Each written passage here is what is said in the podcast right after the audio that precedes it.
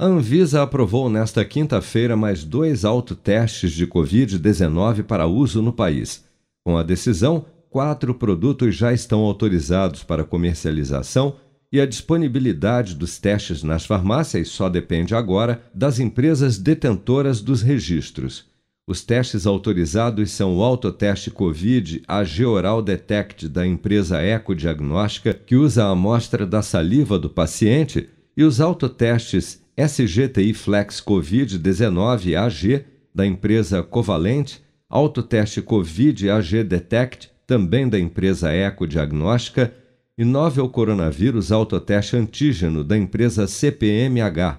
todos feitos com amostra de suave nasal não profunda e com resultado em 15 minutos, como explica o médico infectologista Alexandre Naime. Você introduz é, a haste é, nas narinas e depois mistura esse, essa haste, coloca essa haste em contato com o reagente químico que depois vai numa plaquinha é, de leitura aonde vem o resultado positivo ou negativo. Existe uma série de é, informações que é necessário a pessoa seguir, principalmente a questão de o indivíduo estar sintomático, esse é um teste de antígeno que funciona muito bem para aqueles indivíduos sintomáticos. As pessoas que tiveram contato com alguém positivo e ainda não iniciaram sintomas, a chance de falso negativo, então, é maior, não deve ser indicado nesse momento. E uh, existe também um call center, um, um, telefone que vai ficar disponível para orientação do, da pessoa que comprou o teste, quer seja para ele entender o que significa um resultado positivo quanto um resultado negativo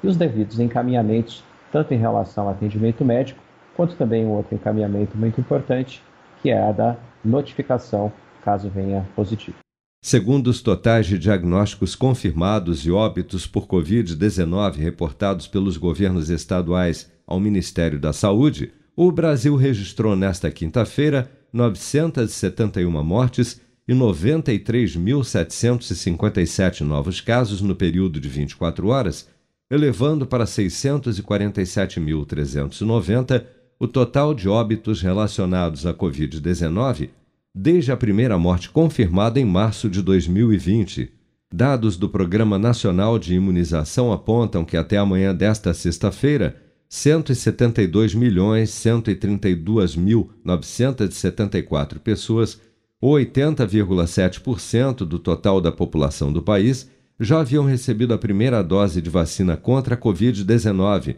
sendo que destas, 154.310.727, ou 72,3% dos habitantes do Brasil, também já foram imunizados com a segunda dose ou dose única contra a doença.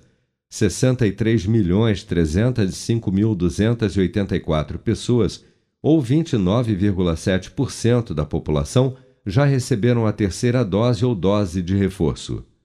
Com produção de Bárbara Couto, de Brasília, Flávio Carpes.